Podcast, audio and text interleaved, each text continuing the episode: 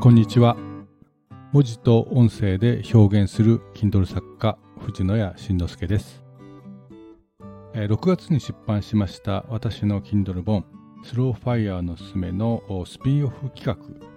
著者自らが音声解説する番組の第4回目を始めていきます、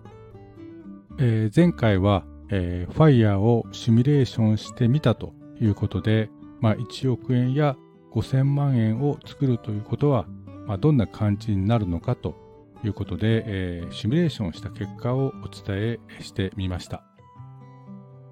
まあ、簡単におさらいしてみましょう。えー、4%の運用利回りで1億円を築き上げる。まあ、例えば10年で、えー、築き上げるとすれば、まあ、月、えー、67万9000円。まあ、15年ですと月40万6000円。20年ですと月27万3000円。まあ、仮に30年ですと月14万4000円。それぞれの金額をずっとその期間投資し続けるということでした。まあ、これが5000万円ですと、10年ですと月30万、34万円ですね。34万円。えー、15年ですと毎月20万3000円。20年ですと毎月13万6000円。まあ、30年ですと毎月7万2000円と。まあ、それぞれの金額をずっと投資し続ける必要があるということでした。まあ、なかなかえぐい数字が、まあ、出たという感じでしたね。まあ、普通に考えて、えー、10年や15年では、まあ、到底達成できるものではないということがある意味明確に分かりました。申し訳ありません。夢を壊してしまったかもしれません。さて、まあ本日ですが、まあ、前回夢を壊しておいて何なんですが、まあ、本日はですね、もしファイヤーを早期に達成できるとすればというタイトルで、えー、もしファイヤーを早期に達成できるとすれば、まあ、どんなことが考えられるのか、まあ、仮に確率は低くてもですね、何か実現可能な方法はないのかということで、まあ、株式投資についてまあ、株式投資のですね、まあ、可能性についてお話ししていこうと思います。まあ、ここからはですね、もしも物語になります。まあ、ですから、まあ、実現可能性という点では、まあ、かなり落ちますが、しかし、まあ、あながちない話ではない。なるほど、あの時ちょっと突っ込んで行動していれば、チャンスはすぐ隣にあったのかと思っていただけるような、まあ、希望の持てる話を展開してみます。まあ大体こんなケースです。まあ、ある程度月々の投資が可能と考えられる、まあ、3つの事例、まあ、前回シミュレーションで、えー、登場してきました、まあ、1億円積み上げの時の、まあ、30年のケース、まあ、これが月々14万4000円でした。あとは5000万積み上げで、えー、20年のケース、これが13万6000円。で、えー、30年のケースが7万6000円でした。まあ、それぞれのペースで、えー、頑張って投資を継続していたとします。その途上でですね、投資した、まあ、個別株がですね、テンバーガーになる。まあ、テンバーガーっていうのは10倍以上になる株をテンバーガーというんですが、まあ、テンバーガーになると。まあ、このような、まあ、幸運が起これば、まあ、一気に加速してファイヤーというストーリーがあるかもしれません。まあ、しかしこのパターン、全く夢物語かといえば実はまんざらないわけではありません。まあ、事実私自身20年以上にわたって株式投資をやっていますが、まあ、めったにはありませんが、まあ、10倍になった銘柄もあります。まあ、現在も売却せずに、まあ、大事に保有していますのであくまで含み益という、まあ、ものです。まあ、キャッシュにしてしまうと税金が取られてしまうので、まあ、本当にお金が必要になった時しか、まあ、売らないと、まあ、いうのが正直なところですけれども、まあ、今だとですね、えーまあ、NISA がありますから、まあ、税金を取られないで済むと。まあ、昔はですね、そんないい制度は制度はありませんでした。またですね、あの時売らなければ10倍どころではないとかですね、さすがにもう遅いだろうと思って、えー、投資を見合わせた銘柄が、まあ、その後も上昇を続け、今はその時の5倍ぐらいになっているという銘柄もあります。まあ、長年株式投資をやっていますと、まあ、そういうことにも巡り合うわけです。まあ、あの、話はいいから、まあ、実際の例を教えてよという声が聞こえてきそうなので、えー、実際にですね、過去10年ぐらい遡ってですね、10倍以上になった株式にどんなものがあったかを探ってみましょう。実は結構身近にありました。皆さんも知っている会社ばかりですから、まあ、どこかで接近遭遇していたですね、まあ、可能性は十分にありました。えー、まず最初に、ご紹介するのが株式会社神戸物産。まあ、こう言われてもちょっとどこの会社かわからないかもしれません。これではどうでしょうか？業務スーパー。これならわかりますね。ロードサイドで、まあ、見かけたことがあると思います。まあ、業務スーパーって大きな、まあ、看板のを出してるお店がありますよね。主に、まあ、これを運営している会社です。まあ、この会社の株価10年比較を見てみましょう。まあ、2022年、えー、最高の価格はですね、4470円でした。えー、10年前の、約10年前の2013年最安値は63.8円でした。割り戻すとなんと70倍です。えー、次に、えー、株式会社モノタロウ。まあ、工場とか工事関係資材のネット販売を行う会社ですね。えー、ラジオとかですね、えー、でよくまあ、あの、モノタロウ、モノタロウっていう感じで、なんか CM が流れているので、なんか聞いたことあるかなとは思いますが、えー、こちらの10年比較はですね、2022年に、えー、2964円でした。えー、2013年、えー、これが最安値が169.1円ということです。えー、これは17.5倍ですね、えー、株式会社ワークマン。まあ、この会社を知っている方も多いのではないかと思います。まあ、フランチャイズの形でですね、まあ、作業服や作業関連用品およびアウトドアスポーツウェアを販売する専門店をチェーン展開していますとまあ、会社概要には書いています。えー、まあ当初はですねまさに作業服が中心でしたけれども、まあ、最近はアウトドアであるとか、まあ、ワークマン女子なんて言って、えー、カジュアルでおしゃれな店舗まで作って幅広く展開して成功を収めています。まあ、この会社の10年比較ですが2022年、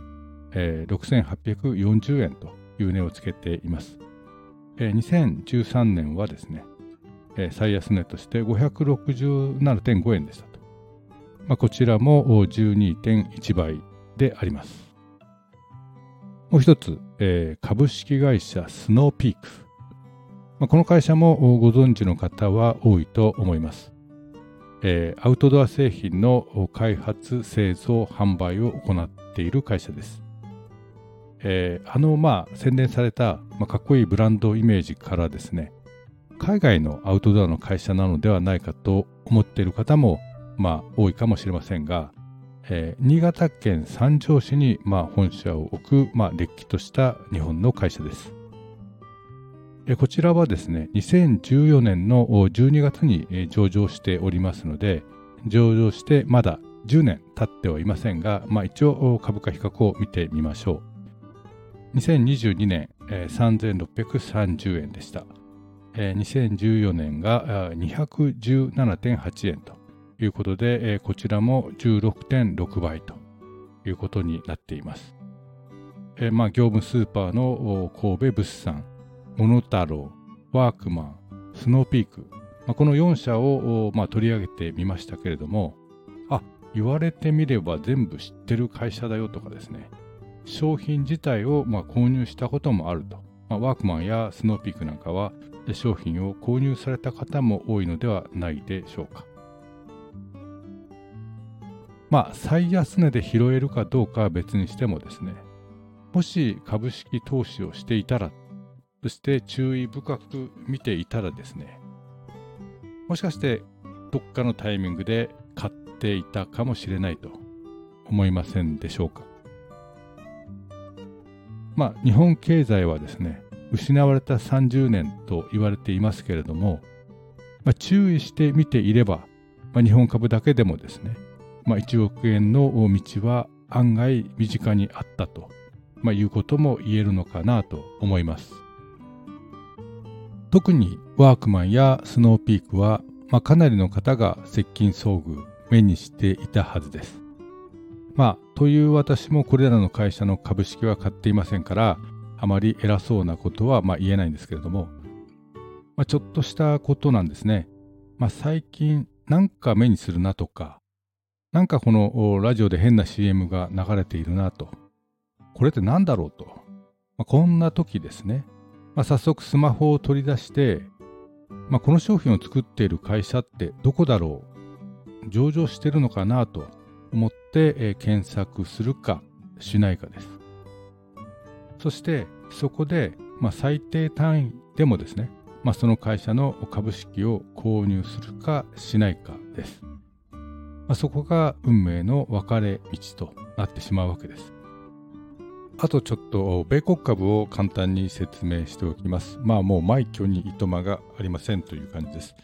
えー、倍何倍になったのかだけをちょっと言いますと、えー、テスラはですね、え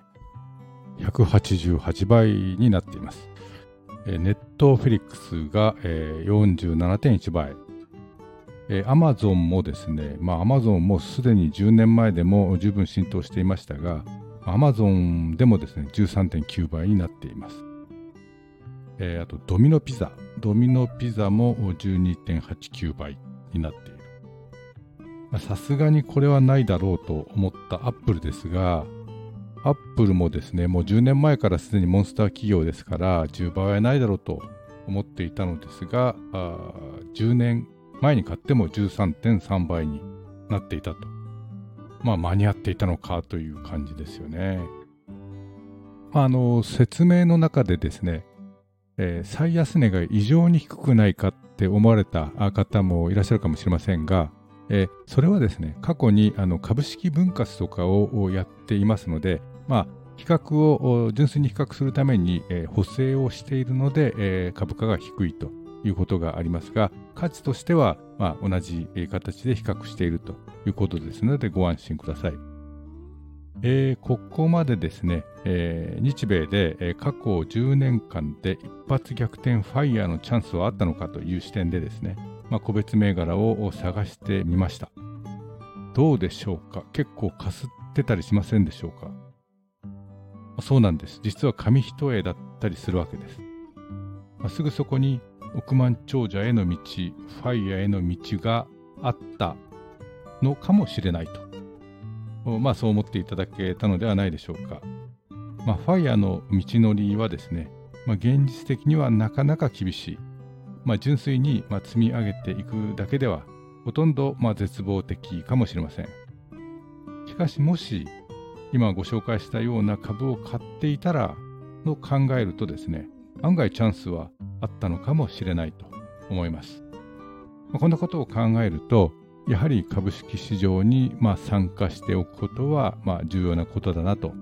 思います。まあ、いわゆるドルコスト平均法でまあ、インデックス投資を行うという、まあ、王道の投資法もいいとは思うんですが、まあ、可能であれば、まあ、これぞと思う個別株式もですね、少し混ぜておくということは、まあ、大事なことなのかなと思います。まあ、あくまでも、もしも物語ではありますが、まあ、可能性がないわけではないと感じていただけたのではないでしょうか。さて、えー、今日はこの辺りで、えー、解説を終わりたいと思います。えー、今度、まあ、次回ですが、今度は5回目になりますけれども、1億円を貯めた後はどうなるのかということで、えー、ファイヤー達成後の世界は、まあ、どうなのかと、まあ、バラ色のような世界なのか、案外そうでもないのかみたいなことを考察していこうと思います。私の Kindle 本ですとですね、まあ、いよいよ第3章に入っていく形になるのかなと思います。5回目はですね。まあ、可能であれば、音声配信を聞いていただいて、さらにそれを Kindle の私の本で再確認をしていただければ、さらにまあ順序立てて、えー、理解いただくことができるかもしれません。まあ、あの Kindle Unlimited であれば無料でお読みいただけますので、よろしくお願いいたします。えー、私の Kindle 本や、場合によって Kindle Unlimited への加入の仕方ですね。まあ、それについては概要欄に URL を貼っておきますので、えー、参考にしてください。それではまたお会いいたしましょう。藤野谷慎之介でした。最後までお聴きいただきありがとうございました。